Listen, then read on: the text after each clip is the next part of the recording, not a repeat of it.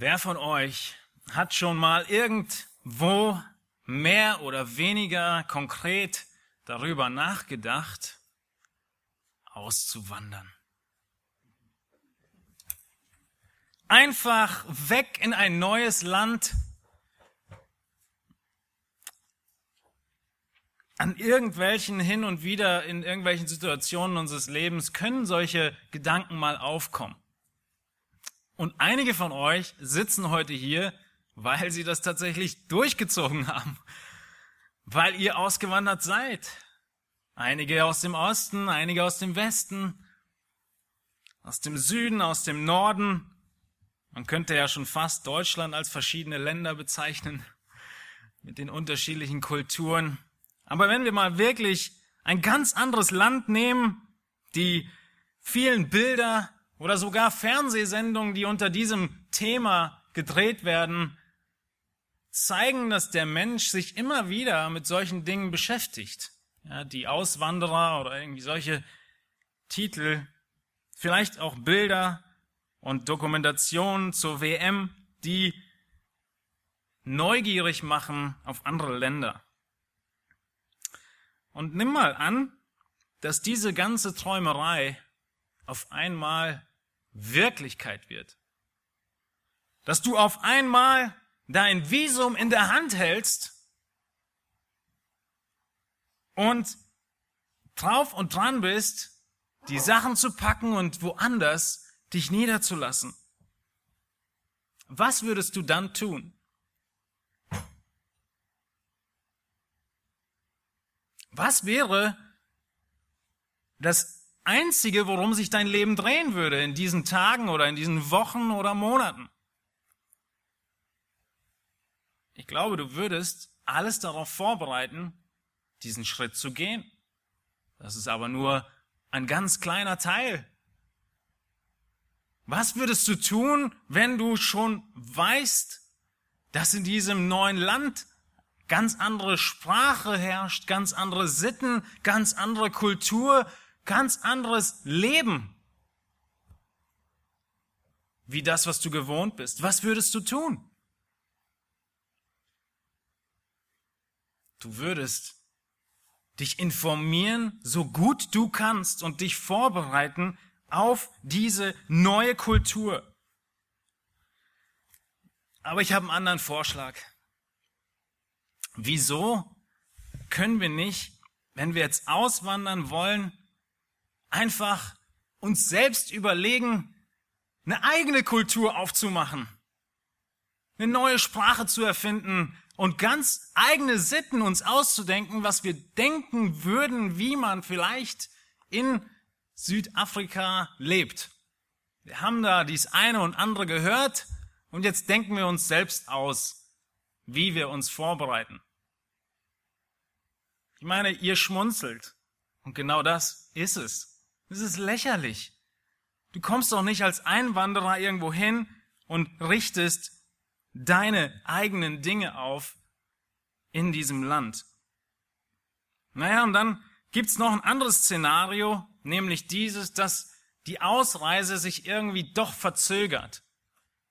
Verschiedene Dinge passieren und du kannst noch nicht sofort ausreisen, aber dein Visum hast du und die Pläne sind sicher und auf einmal kann es passieren, dass du nicht mehr so zielstrebig auf dieses neue Leben hinsteuerst, wie es eigentlich mal der Fall war.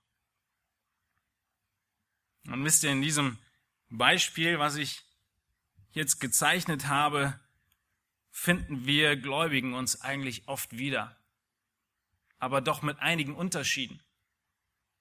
Wisst ihr, wir haben nicht ein Visum. Wir haben einen neuen Pass. Wir haben eine neue Staatsangehörigkeit. Wir leben in dem Land, in dem wir leben, als Ausländer und wir wollen nach Hause und nicht umgekehrt. Es ist nicht nur ein Visum, was zeitlich begrenzt ist, sondern der Himmel ist unsere neue Ort, auf den wir hinsteuern. Und es gab diesen einen Tag, an dem wir diesen Pass bekommen haben, die Wiedergeburt, und die Taufe, wie es dann bezeugt wurde. Und diesen einen Tag, der ist bei vielen von uns schon lange zurück. Und wir haben vielleicht schon vergessen, wo, wo wir eigentlich hingehen sollten und worauf wir uns vorbereiten, auf welche Kultur wir uns eigentlich einstellen sollten. Und so ist unsere himmlische Staatsangehörigkeit gar nicht wirklich präsent vor unseren Augen. Und das ist das Thema heute Morgen. Was Paulus den Kolossern deutlich macht in diesen ersten Versen vom dritten Kapitel im Kolosserbrief. Und ihr müsst heute wirklich, wie sonst auch immer, aber umso mehr eure Bibeln aufschlagen zu Kolosser 3, weil ich euch einige Zusammenhänge aufzeigen möchte, die einfach sehr, sehr schön sind in diesen zwei Kapiteln, zwei und drei. In Kolosser 3 kommen wir in die zweite Hälfte des Briefes. Wir sind halb durch. Und in diesem zweiten Teil des Briefes, wie so oft bei Paulus, wird er einiges praktischer. Er hat viele wichtige und unabdingbare Grundlagen gelegt in Kolosser 1 und 2. Und in Kapitel 3 wird er Stück für Stück praktischer. Und diese ersten vier Verse, sie fassen zusammen, wovon er dann in den nächsten Versen sprechen wird. Wenn wir nochmal kurz zurückblicken in Kolosser Kapitel 2, dann haben wir genau von diesem Aspekt gesprochen, den ich gerade eben so lustig beschrieben habe, als würde jemand sich auf ein Land vorbereiten und sich selbst überlegen, wie die Kultur wohl sein könnte. Das haben die Leute und wir häufig in Kolosser 2 gemacht. Sie haben sich ihren Gottesdienst selbst ausgedacht. Und wir haben einige Predigten darüber gesprochen, wie das aussah.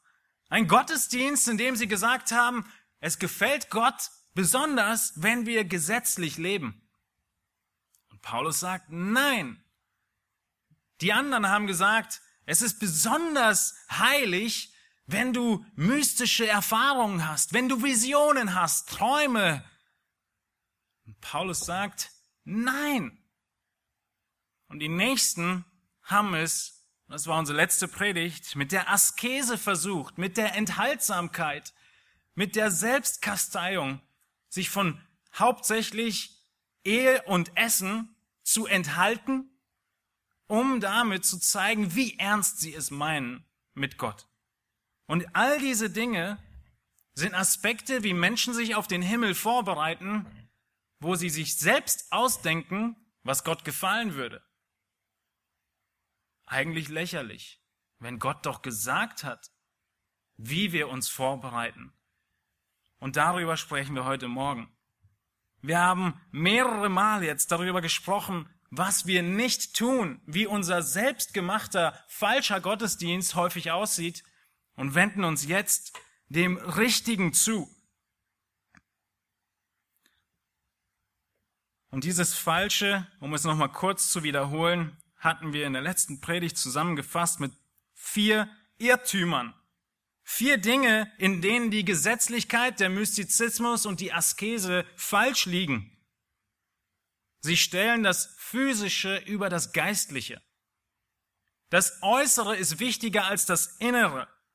In Vers 22 von Kapitel 2 macht er das deutlich, wo er sagt, all diese Dinge die doch durch den Gebrauch der Vernichtung anheimfallen.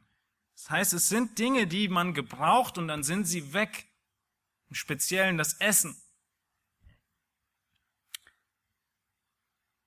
Das zweite war, dass die Gesetzlichkeit, der Mystizismus, die Askese, dieser selbstgemachte Gottesdienst, er ist von Menschen erdacht und nicht von Gott. Er ist von Menschen erdacht. Vers 22, der zweite Teil, Gebote nach den Weisungen und Lehren der Menschen. Natürlich wollen wir nicht nach Menschenweise leben, sondern wie Gott es möchte.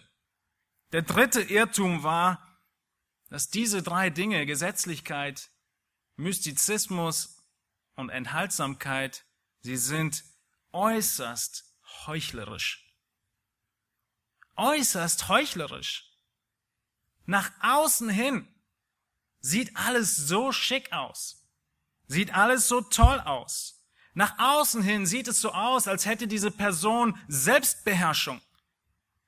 Nach außen hin sieht es so aus, als hätte diese Person Reinheit. Aber es ist heuchlerisch. In Vers 23 nennt er es klar und deutlich, diese Dinge, die freilich einen Schein von Weisheit haben in selbstgewähltem Gottesdienst und Demut und Kasteiung des Leibes. So wird selbstgemachter Gottesdienst von Gott entkleidet und sichtbar gemacht. Es ist nur eine scheinbare Weisheit, eine scheinbare Demut und ein selbstgewählter Gottesdienst. Und ich möchte dir heute Morgen nochmal die Frage stellen. In Erinnerung, hast du darüber nachgedacht, ob dein Gottesdienst selbst gemacht ist? Ob du mehr auf diese äußeren Dinge achtest wie auf dein Inneres? Ob du dich daran festhältst zu sagen, ich tue doch dies und jenes und Gott wird mir schon am letzten Tage die Tür öffnen? Oder ob du tatsächlich, wie es auch heute schon oft angeklungen ist, allein deine Hoffnung auf Christus setzt und auf sein Werk und auf sein Wirken. Der letzte Irrtum, den wir genannt hatten, von Gesetzlichkeit, Mystizismus und Askese ist der, dass diese selbstgemachte Gottesdienst, er hilft uns am Ende nicht wirklich. Er hat keine Macht, die Sünde zu besiegen. Er hat keine Macht, unsere inneren Begierden wirklich in Zaum zu nehmen. Gesetzlichkeit ist kraftlos im Gegensatz zur Gnade. Mystizismus ist wertlos im Gegensatz zu Gottes Offenbarung, seinem Wort. Und die Askese, sie hilft nichts, wenn sie von außen handeln will nach innen gehen will. Es muss genau andersrum gehen und das ist, was Paulus jetzt anspricht in Kolosser Kapitel 3. In Kolosser Kapitel 2, Vers 20, und deshalb solltet ihr eure Bibeln dabei haben, um diese Zusammenhänge zu sehen, schreibt Paulus, wenn ihr nun mit Christus den Grundsätzen der Welt gestorben seid, in Vers 20 beginnt Paulus damit zu sagen, ihr seid doch mit Christus gestorben. Deshalb seid ihr auch der Sünde gestorben. Wir werden nachher noch etwas mehr darüber reden. Und jetzt zeichnet euch diese Parallele ein. In 3 Vers 1 schreibt er, wenn ihr nun mit Christus auferweckt worden seid. Seht ihr das? In Vers 20, Kapitel 2 spricht er davon, dass wir doch mit Christus gestorben sind. Und jetzt in Kapitel 3, Vers 1, dass wir doch mit Christus auferweckt worden sind. Und er zeigt uns die ganz wichtigen Schlussfolgerungen aus dieser Wahrheit. Ich möchte den ganzen Text lesen von Verse 1 bis 4. Wenn ihr nun mit Christus auferweckt worden seid, so sucht das, was droben ist, wo der Christus ist, sitzend zur Rechten Gottes. Trachtet nach dem, was droben ist, nicht nach dem, was auf Erden ist. Denn ihr seid gestorben und euer Leben ist verborgen mit dem Christus in Gott. Wenn der Christus unser Leben offenbar werden wird, dann werdet auch ihr mit ihm offenbar werden in Herrlichkeit. Wenn ihr mit Christus auferweckt worden seid, so sucht das, was droben ist. Und diese Worte von Vers 20, wenn ihr mit Christus gestorben seid, und hier in Vers 1, wenn ihr mit Christus auferweckt worden seid. Ihr Lieben, das sind Worte, die wir kennen. Das ist nichts Neues. Und deshalb ist der erste Punkt heute Morgen, dass wir keine neue Ausrichtung brauchen. Wir brauchen nichts Neues. Wir müssen uns nur erinnern an das, wie wir begonnen haben. Und ich wiederhole nicht so sehr meine Predigt, wie das Paulus sein Thema wiederholt. In Kapitel 2 haben wir schon mal darüber gesprochen, dass wir so weitermachen, wie wir angefangen haben. Kolosser 2, Vers 5. Wir brauchen keine neue Ausrichtung. Wir müssen, wie unser Predigtthema heißt, nach oben ausgerichtet bleiben. Nicht werden zum ersten Mal, sondern bleiben. Weil die Ablenkungen, dass wir nicht nach oben ausgerichtet sind, so groß sind. Deswegen brauchen wir diese Erinnerung. Wir brauchen keine neue Ausrichtung die ersten Aspekte in Vers 1. Paulus, er macht deutlich, dass wir in Vers 20 mit Christus gestorben sind und hier in Vers 1 mit Christus auferweckt worden sind. Paulus, er wendet sich von diesen falschen Ansichten des Gottesdienstes zu den richtigen Ansichten, zu dem, was wirklich hilft. Und man kann es zusammenfassen, dass das Leben des Christen ein Leben mit Christus ist. Das Leben des Christen ist ein Leben mit Christus. Du hast neues Leben. Du bist mit Christus auferweckt worden, wenn du an ihn geglaubt hast. Und dieses Leben Ganz im Gegensatz zu den ganzen Aspekten von Kapitel 2 ist nicht von außen nach innen, sondern von innen nach außen. Von innen nach außen. Es ist ein Leben, das uns gegeben wurde. Mit Christus auferweckt heißt, uns wurde Leben gegeben. Wir waren tot und jetzt leben wir, das hatten wir vorher nicht. Wir hatten nicht diese Eigenschaft zu leben. Aus ins, innen heraus war nichts zu holen. Und jetzt haben wir eine neue Eigenschaft. Wir leben. Christus lebt in uns. Er ist der Motor in uns drin. Und er allein hat die Kraft, das zu tun, wovon wir dann in Vers 5 lesen, in Kapitel 3. Wenn es dann ganz konkret wird, wo Paulus sagt, tötet eure Glieder, die auf Erden sind, Unzucht, Unreinheit, Leidenschaft, böse Lust und die Habsucht, die Götzendienst ist.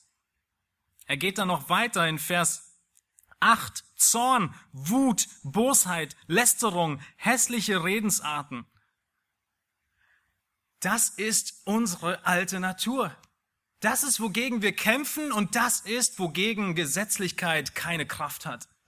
Wogegen Mystizismus keine Kraft hat und wogegen jede Enthaltsamkeit und Askese kraftlos ist. Paulus, er wendet sich dem zu und er macht deutlich, dass wir etwas Neues haben. Neues Leben. Mit Christus auferweckt. Unser Leben beginnt mit der Wiedergeburt. Es beginnt mit Christus in uns. Und von innen heraus kommt die Kraft, all diese falschen Begierden und Wünsche abzulegen, auszuziehen.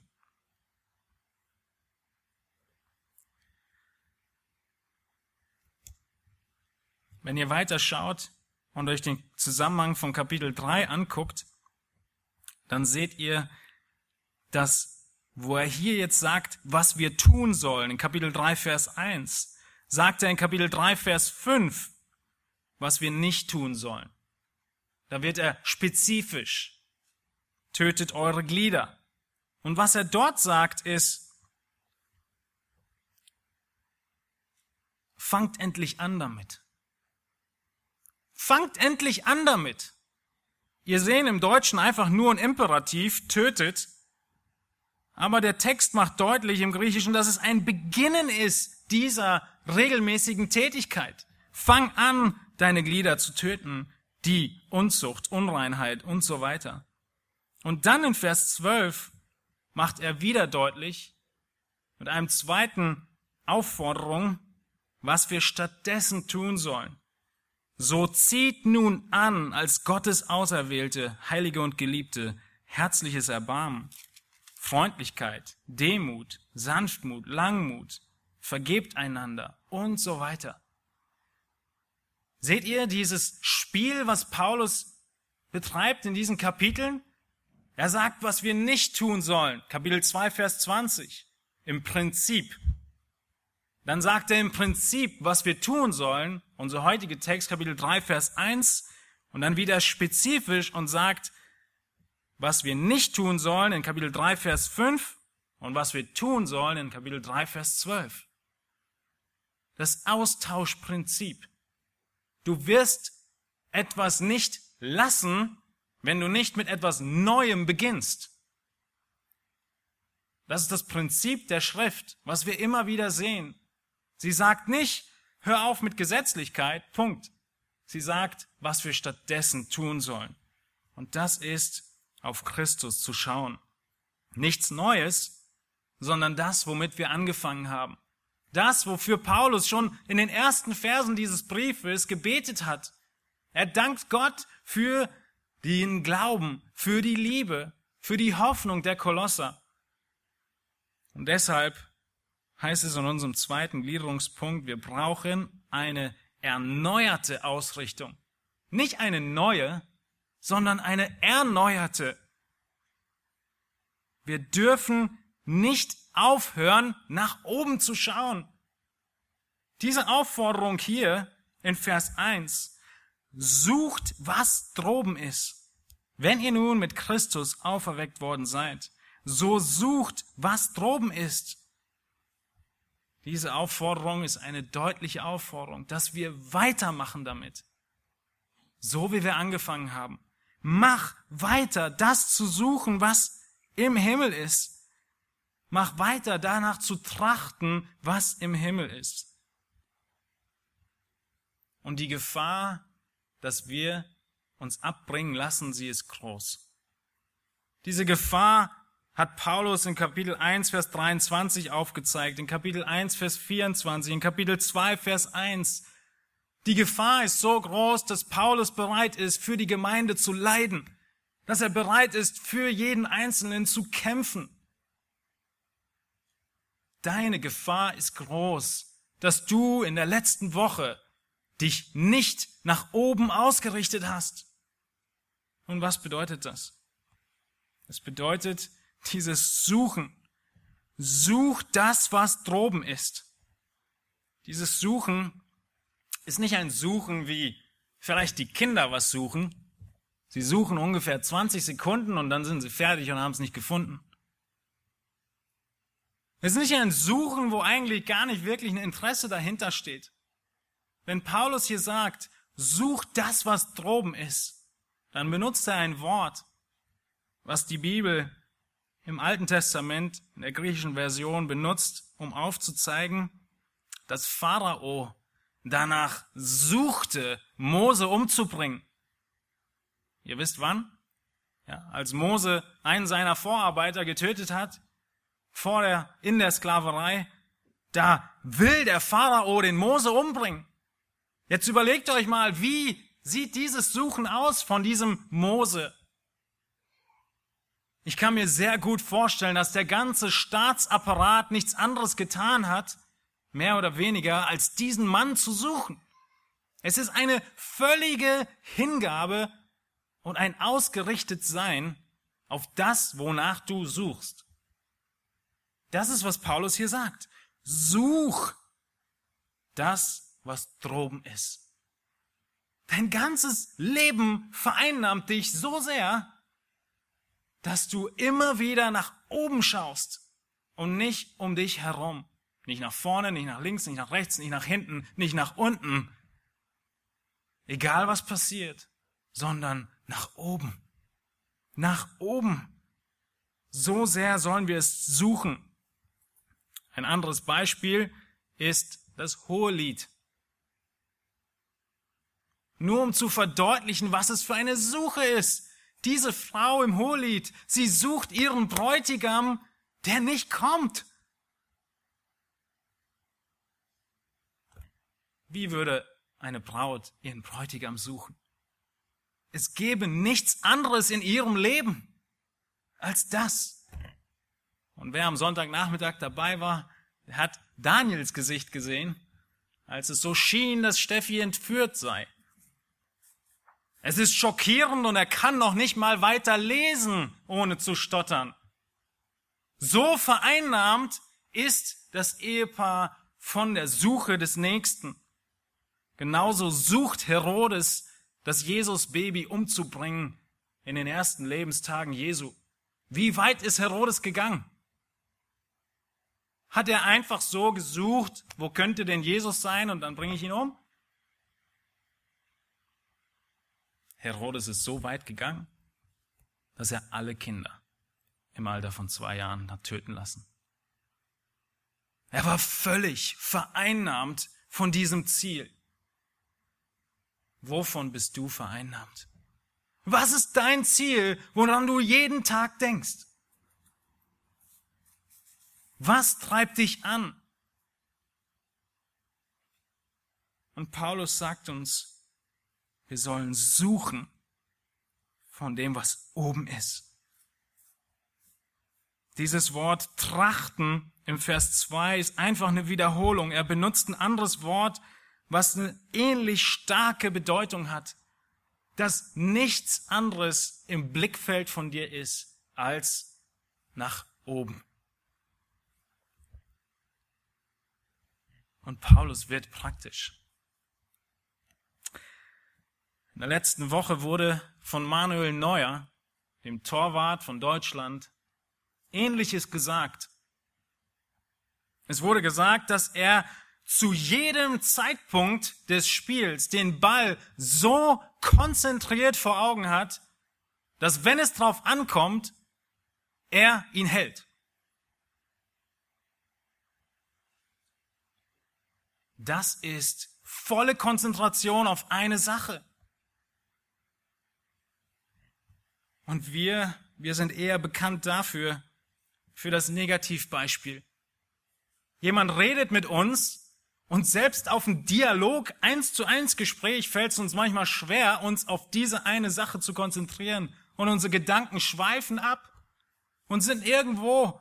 Und dann versuchen wir uns zusammenzureimen, was jetzt wahrscheinlich der Zusammenhang war von dem, was die Person gerade gesagt hat. Und wir lassen uns natürlich nichts anmerken. Aber das ist das Negativbeispiel von konzentriert sein. Wir können auch auf Dinge dieser Welt konzentriert sein, wie Petrus. Dasselbe Wort, was der Matthäus hier benutzt, in Matthäus 16, Vers 23, wo Jesus zu Petrus sagen muss, Weiche von mir, Satan, du bist mir ein Ärgernis, denn du sinnst, suchst, nicht göttlich, sondern menschlich. Ich hoffe, ihr seht einerseits diese Unterschiede, diesen Kontrast und die Stärke dieser Aufforderung. Nicht nur, dass sie in sich schon stark ist, sondern sie ist auch noch wiederholt. Bist du gläubig?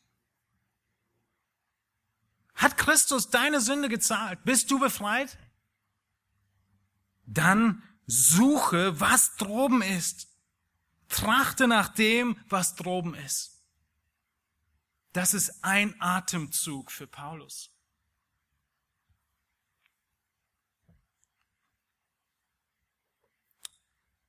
Was meint er denn mit droben? Sollen wir einfach nur nach oben gucken, wenn wir durchs Leben wandern? Das große Thema des Kolosserbriefes ist Christus allein. Und ihr Lieben, es ist auch hier das Thema. Warum sollen wir nach oben gucken? Warum sollen wir nach oben gucken? Wer ist da? Christus ist da. Deshalb gucken wir nach oben. Wir gucken nicht einfach so nach oben. Wir gucken nach oben, weil da der eine ist, den wir suchen, nämlich Christus. Immer noch in Vers 1. Sucht das, was droben ist, wo der Christus ist, sitzend zur Rechten Gottes. Vier kleine Worte. Aber was meint er damit? Schau nach oben. Warum? Weil da ist Christus. Und Christus sitzt zur Rechten Gottes. Das gibt uns die Begründung, warum wir da zu ihm hinschauen. Ich sehe an euren Augen, dass es euch nicht ausreicht als Begründung. Warum ist es so wichtig, dass Christus zur Rechten Gottes sitzt? Dieser Platz ist der Platz der vollkommenen Erhabenheit, der vollkommenen Macht und Autorität, die es im ganzen Himmel gibt. Das ist nicht so sehr eine örtliche Beschreibung zur Rechten, sondern eine Position zur Rechten des Herrschers sitzt Jesus und er hat volle Ehre, Autorität und Macht. Gott hat den Christus erhöht, nachdem er sich erniedrigt hat. Und da sitzt er jetzt. Erinnert ihr euch an Apostelgeschichte 7? Christus, er sitzt nicht einfach so da und tut nichts im Himmel. Das würde nichts bringen, wenn wir dann nach oben schauen zu ihm. In Apostelgeschichte 7 lesen wir von Stephanus. Stephanus wurde gesteinigt. Nachdem er gepredigt hat, lesen wir in Apostelgeschichte 7, Vers 54, Sie hören diese Worte von Stephanus, als sie aber das hörten, schnitt es ihnen ins Herz und sie knirschten mit den Zähnen über ihn. Er aber, voll heiligen Geistes, blickte zum Himmel empor und sah die Herrlichkeit Gottes und Jesus zur Rechten Gottes stehen. Und er sprach, Sieh, ich sehe den Himmel offen und den Sohn des Menschen zur Rechten Gottes stehen. Sie aber schrien mit lauter Stimme, hielten sich die Ohren zu und stürmten einmütig auf ihn los. Und als sie ihn zur Stadt hinausgestoßen hatten, steinigten sie ihn. Und die Zeugen legten ihre Kleider zu den Füßen eines jungen Mannes nieder, der Saulus hieß. Und sie steinigten den Stephanus, der betete und sprach, Herr Jesus, nimm meinen Geist auf. Was ist das Letzte, was Stephanus sieht? Christus zur Rechten Gottes. Christus mit voller Macht, Autorität und Kraft. Christus, der ihn errettet hat. Christus, der ihm Kraft gegeben hat an jedem Tag seines Lebens bis zu diesem Moment, an dem Steine auf ihn fliegen ruft er nicht irgendetwas, sondern er ruft Herr Jesus. Er schaut auf Christus. Und dieser Christus wird beschrieben als derjenige, der zur Rechten Gottes sitzt. Er hat volle Autorität und Macht. Und deshalb ruft Stephanus zu ihm. Jesus, er ist zur Rechten Gottes und in dieser Macht rettet er Sünder. In dieser Macht stärkt er uns, er führt uns, er nährt uns. In dieser Macht ist er dieser gute Hirte aus Johannes 10. In dieser Autorität hält er uns fest bis zum letzten Atemzug. Weil er zur Rechten Gottes sitzt oder hier steht. Und jetzt denk mal drüber nach. Welche Situation in deinem Leben könnte es geben, in der du nicht rufen solltest, Herr Jesus, in der du nicht nach oben schauen solltest auf Christus, der in voller Macht zur Rechten Gottes sitzt. Es gibt keine Situation. Es gibt nichts in unserem Leben, was zu groß wäre für Christus. Wenn schon Stephanus das als seine Hoffnung gesehen hat. Diese zwei Worte, Herr Jesus, nimm meinen Geist auf. Sie ändern alles. Diese zwei Worte, sie geben uns Kraft. Und die wenigsten von uns haben morgen eine Steinigung vor sich.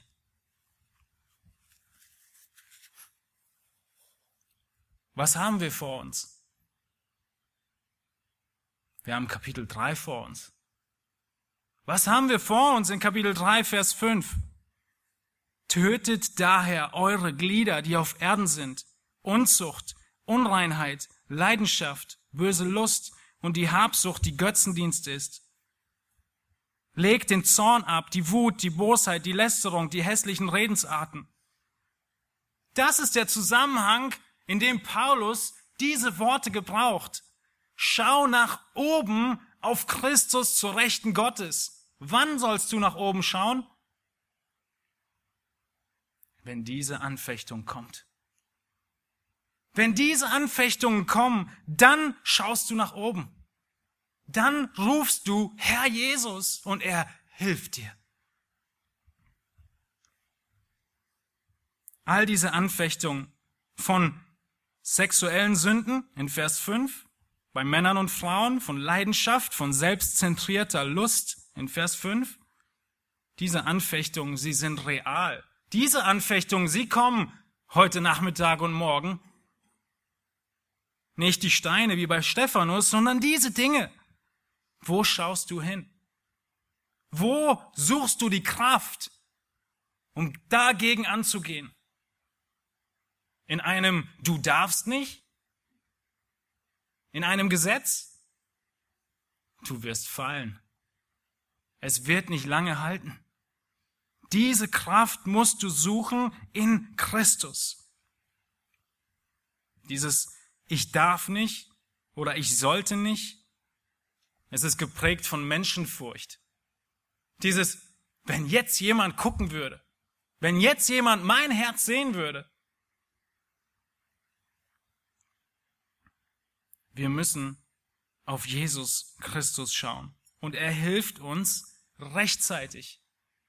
Jesus zu Rechten Gottes als derjenige, zu dem wir laufen müssen, ist überall in der Bibel. Hebräer 4 ist einer der wichtigen Stellen. Vers 16. So lasst uns nun mit Freimütigkeit hinzutreten zum Thron der Gnade, das ist da, wo Jesus sitzt, damit wir Barmherzigkeit erlangen und Gnade finden zu rechtzeitiger Hilfe. Was sagt er hier? In der Anfechtung kommst du zu Jesus, nachdem du gefallen bist? Das kannst du auch und dann um Vergebung bitten. Hier spricht er darum, davon, dass du zu ihm läufst in dem Moment der Anfechtung und sagst, mein hoher Priester Jesus Christus, hilf mir. Und der ganze Zusammenhang von Kapitel 4, ihr müsst ihn zu Hause lesen, er macht deutlich, dass er einfühlsam ist, dass er Mensch war, dass er weiß, wie es uns geht und uns rechtzeitig hilft. In Vers 16. In Hebräer 8, Vers 1 ist dieser Zusammenhang nochmal deutlich. Es wird ganz klar gesagt, dass Jesus, unser Hohepriester, zur Rechten Gottes sitzt. Das ist, was Paulus meint, wenn er sagt, schaut, sucht das, was droben ist, wo der Christus ist, sitzen zur Rechten Gottes. Diese Worte, sie sind das, was dir Kraft gibt. Sie zeichnen Jesus Christus aus als den, der über alles erhaben ist.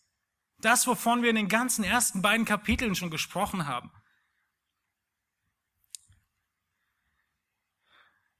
Eine Parallelstelle für zu Hause oder den Hauskreis ist noch Römer 8, 31 bis 34. Wieso ist das so? Wieso bekommen wir Kraft, wenn wir nach oben zu Christus schauen? Wieso bekommen wir dann Kraft gegen diesen Wutanfall, gegen diese boshaften Gedanken, gegen diese Lästerung. Wieso nicht das Gesetz? Wieso das Hinschauen auf Jesus? Wenn wir auf Jesus Christus schauen, dann sehen wir und erinnern uns an seine Heiligkeit, an seine Erhabenheit, an seine Herrlichkeit, an seine Schönheit, an sein Opfer für uns. Und wir werden erinnert, wie sehr wir ihn achten und ehren müssen. Und wollen. Wir wollen ihn ehren. Das ist der allererste Punkt. Wir sind mit Christus auferweckt worden. Wir haben dieses Leben in uns. Wir wollen es doch. Und doch können wir es so oft nicht. Weil wir es wollen, deswegen hilft uns dieser Blick nach oben zu Christus. Und wir werden merken, dass wir ihm wohlgefallen wollen und nicht der Sünde, die sowieso nur eine Sackgasse ist, die sowieso keine Erfüllung bringt und zu nichts führt. Deshalb hat dieser Blick nach oben zu Christus solche Kraft. In diesen Anfechtungen, in denen wir stehen. Wir sollen nicht auf die Erde schauen, heißt es im Kontrast dazu in Vers 2. Was ist auf der Erde? Nun, er sagt es in Vers 5. In Vers 5, wir haben es schon so oft gelesen, da sind die Glieder, tötet eure Glieder, die wo sind? Die auf der Erde sind. Er definiert es dort selbst, was er meint, dass wir nicht auf das gucken, was auf der Erde ist, sondern das, was im Himmel ist. Guck weg von diesen Dingen und schau hin zu Christus. Wir brauchen immer wieder die Erinnerung an dieses Einmaleins. An diesen Kampf unseres Christenlebens. An diese Herausforderung. Und Paulus, er begründet sie dann in Versen drei und vier. Denn ihr seid gestorben. Und euer Leben ist verborgen mit dem Christus in Gott. Wenn der Christus unser Leben offenbar werden wird, dann werdet auch ihr mit ihm offenbar werden in Herrlichkeit. Er erinnert uns zuerst daran, dass wir gestorben sind. Einiges haben wir schon angesprochen, ein bisschen Wiederholung. Wir sind gestorben. Die Sünde, der Sünde sind wir gestorben. Was bedeutet das? Was bedeutet diese Phrase, diese Worte? Wir sind der Sünde gestorben. Römer 6 macht sehr deutlich, was es bedeutet. Römer 6 zeigt auf, dass Christus den Tod besiegt hat. Und wenn wir davon sprechen, dass wir der Sünde gestorben sind, dann meinen wir damit, dass die Sünde keine Autorität mehr über unser Leben hat. Du musst nicht mehr sündigen. Ja, du kannst sündigen, aber bevor das neue Leben in dir war, konntest du nicht anders. Du hattest gar kein Leben, du hattest gar keine Fähigkeit. Und Römer 6 macht deutlich, dass Christus in uns die Fähigkeit gibt, der Sünde zu widerstehen. Und ist das nicht oft, was uns in Anfechtungen durch den Kopf schwebt? In diesem Wutanfall. Ich kann nicht anders. Was der jetzt gerade gemacht hat, was die gerade gemacht hat. Es ist erstens vollkommen gerechtfertigt, dass ich wütend bin und zweitens ist es auch ganz normal und außerdem kann ich nicht anders. Ist das richtig? Ist das das richtige Denken des Christen? Deshalb sagt er, sagt Paulus in Vers 3, ihr seid gestorben. Dieses Gesetz hat keine Autorität mehr über euch. Und wann hat er vorher schon gesagt, ihr seid gestorben?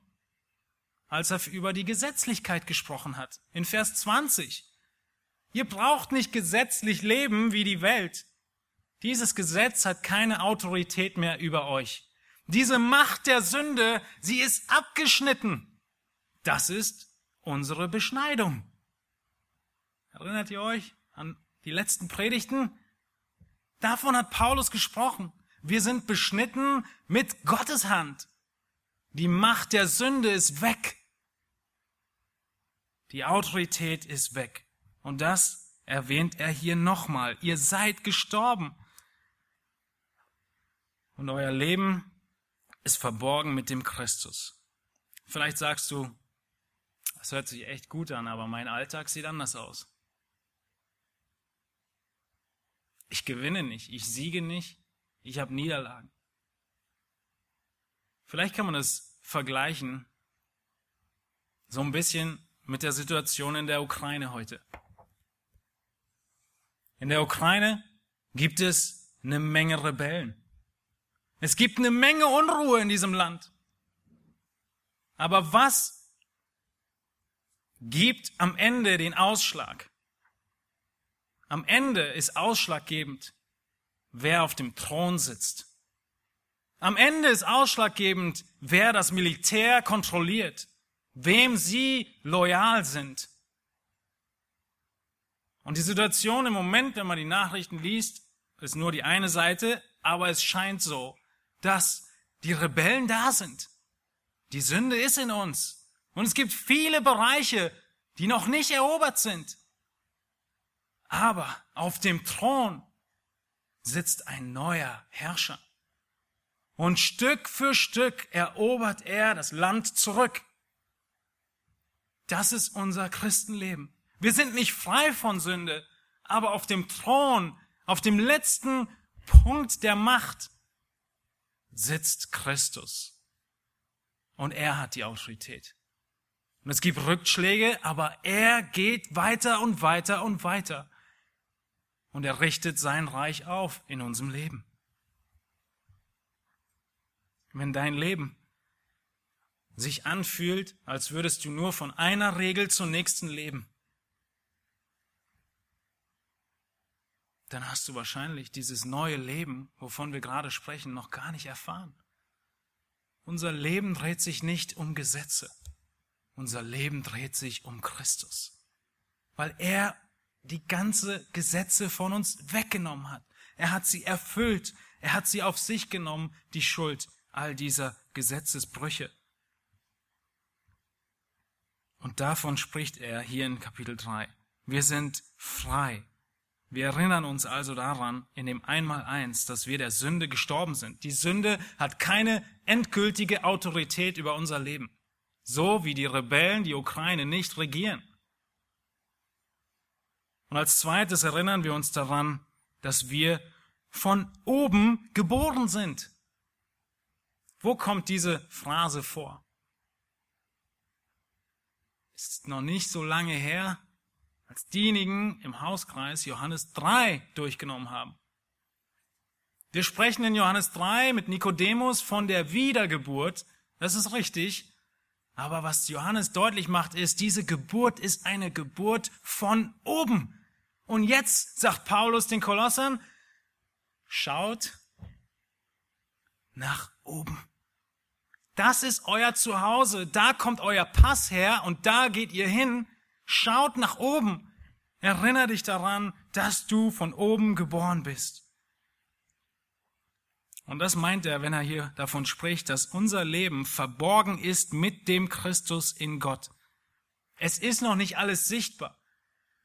Die Leute um uns herum, sie können noch nicht mal erkennen, wo du diese Kraft herbekommst, in dieser Situation deines Lebens durchzugehen. Diese Dinge abzulegen, gegen diese Anfechtung zu gewinnen, wie du treu sein kannst. Die Leute sehen es nicht, weil dann die Kraft verborgen ist. Man sieht sie weder hier noch hier Christus ist in uns der Motor, der uns die Kraft schenkt. Eine verborgene Kraft. Aber es wird alles sichtbar werden. Es wird alles offenbar werden. Und als Parallelstelle für euch zum Nachdenken darüber ist eigentlich genau diese Wahrheit in Johannes 15, so gut verdeutlicht. Was ist Johannes 15? Der Weinstock und die Reben. Wie viel können wir tun ohne Christus? Nichts. Vers 4 sagt er in Johannes 15, bleibt in mir und ich bleibe in euch, gleich wie die Rebe nichts von sich selbst aus Frucht bringen kann, wenn sie nicht am Weinstock bleibt, so auch ihr nicht, wenn ihr nicht in mir bleibt. Ihr Lieben, das ist nichts anderes. Es ist genau dasselbe. Schau nach oben. Bleib nah bei Christus und dann hast du Kraft. Kein Wunder, dass du keine Kraft hast in deinem Leben gegen die Versuchungen und Anfechtungen, wenn du weit weg bist von Christus. Bleib bei Christus. Schau auf ihn. Johannes 15 ist dasselbe wie Kolosser 3. Wir brauchen Christus. Er ist unsere Kraft. Er ist unsere, unser Weinstock, aus dem die Kraft kommt, so dass die Rebe Frucht bringen kann. Und ohne Christus und ohne Gemeinde wirst du austrocknen, wie die Rebe. Du wirst austrocknen und dann wirst du was tut der Hausherr und der Gärtner mit einem ausgetrockneten Strauch? Weggetan. Das ist, was Johannes 15 beschreibt. Wir müssen und wir werden, wenn wir seine Kinder sind, bei Christus bleiben. Nur so erfahren wir diese Freude, diesen Frieden, von dem wir vorhin gesprochen haben.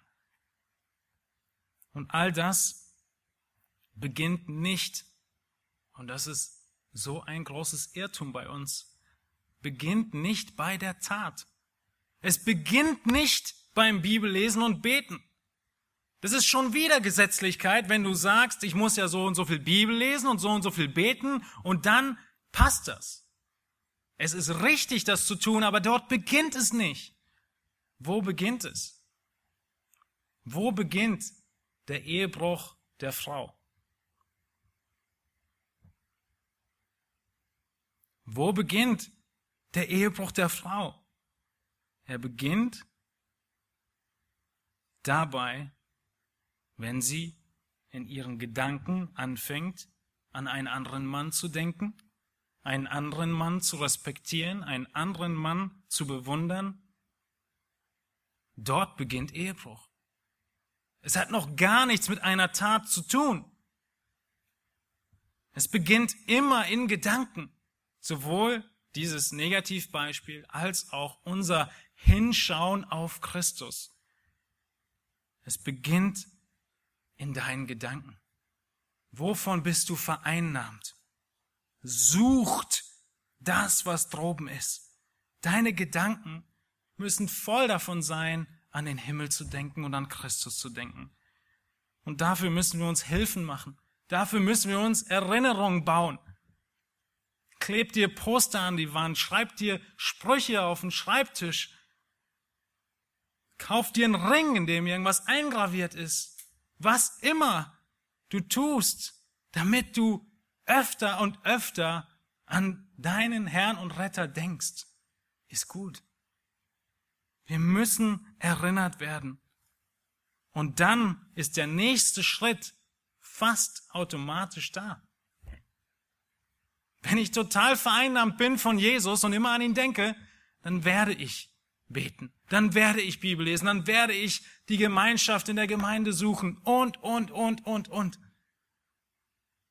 Aber an diese Wurzel müssen wir ran. Von dieser Wurzel spricht Paulus. Und wenn du überhaupt nicht weißt, wovon wir sprechen, wenn du Christus noch nicht kennst, wenn du dieses Leben noch nicht kennst, sondern dich ausgetrocknet fühlst,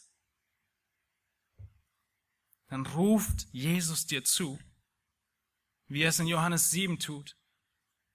Jesus, er ist an dem großen Tag des Festes in Jerusalem und er rief und sprach. Er schreit es fast heraus, so dass jeder es hören kann. Wenn jemand dürstet, und das ist nicht der Durst, den wir jetzt gerade haben. Von Wasser, sondern Durst aus unserer Seele heraus.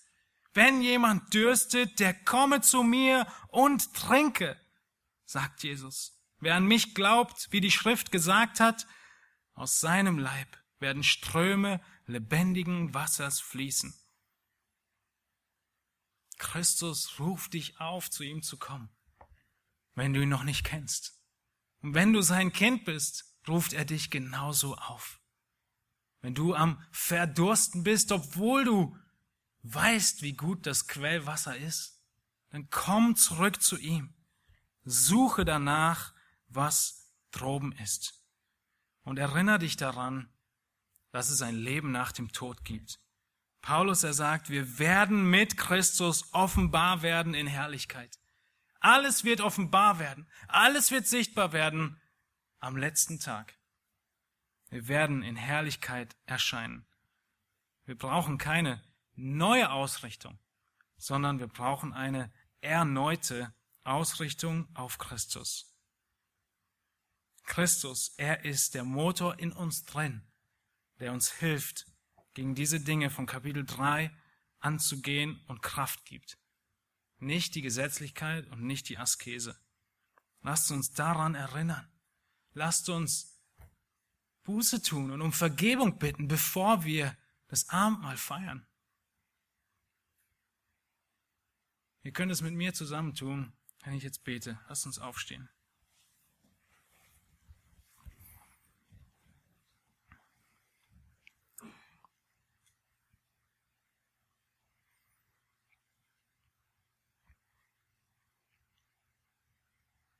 Herr Jesus Christus, du sagst uns ganz deutlich, woher wir die Kraft bekommen, gegen die Sünde, gegen die Begierden, gegen die Lüste anzugehen, gegen den Wut, gegen die schlechte Redensarten. Herr, sie sind nicht in Gesetzlichkeit zu finden, nicht in irgendwelchen Träumen und Visionen, nicht in der Askese, all das ist kraftlos. Herr Jesus Christus, Du möchtest, dass wir von dir vereinnahmt sind, dass wir das suchen, was im Himmel ist, die Eigenschaften imitieren, wie du bist. Herr, wir müssen bekennen, wir möchten bekennen, dass unsere letzten Tage oft nicht davon gekennzeichnet waren, Herr, wir denken so wenig an dich, unseren Retter.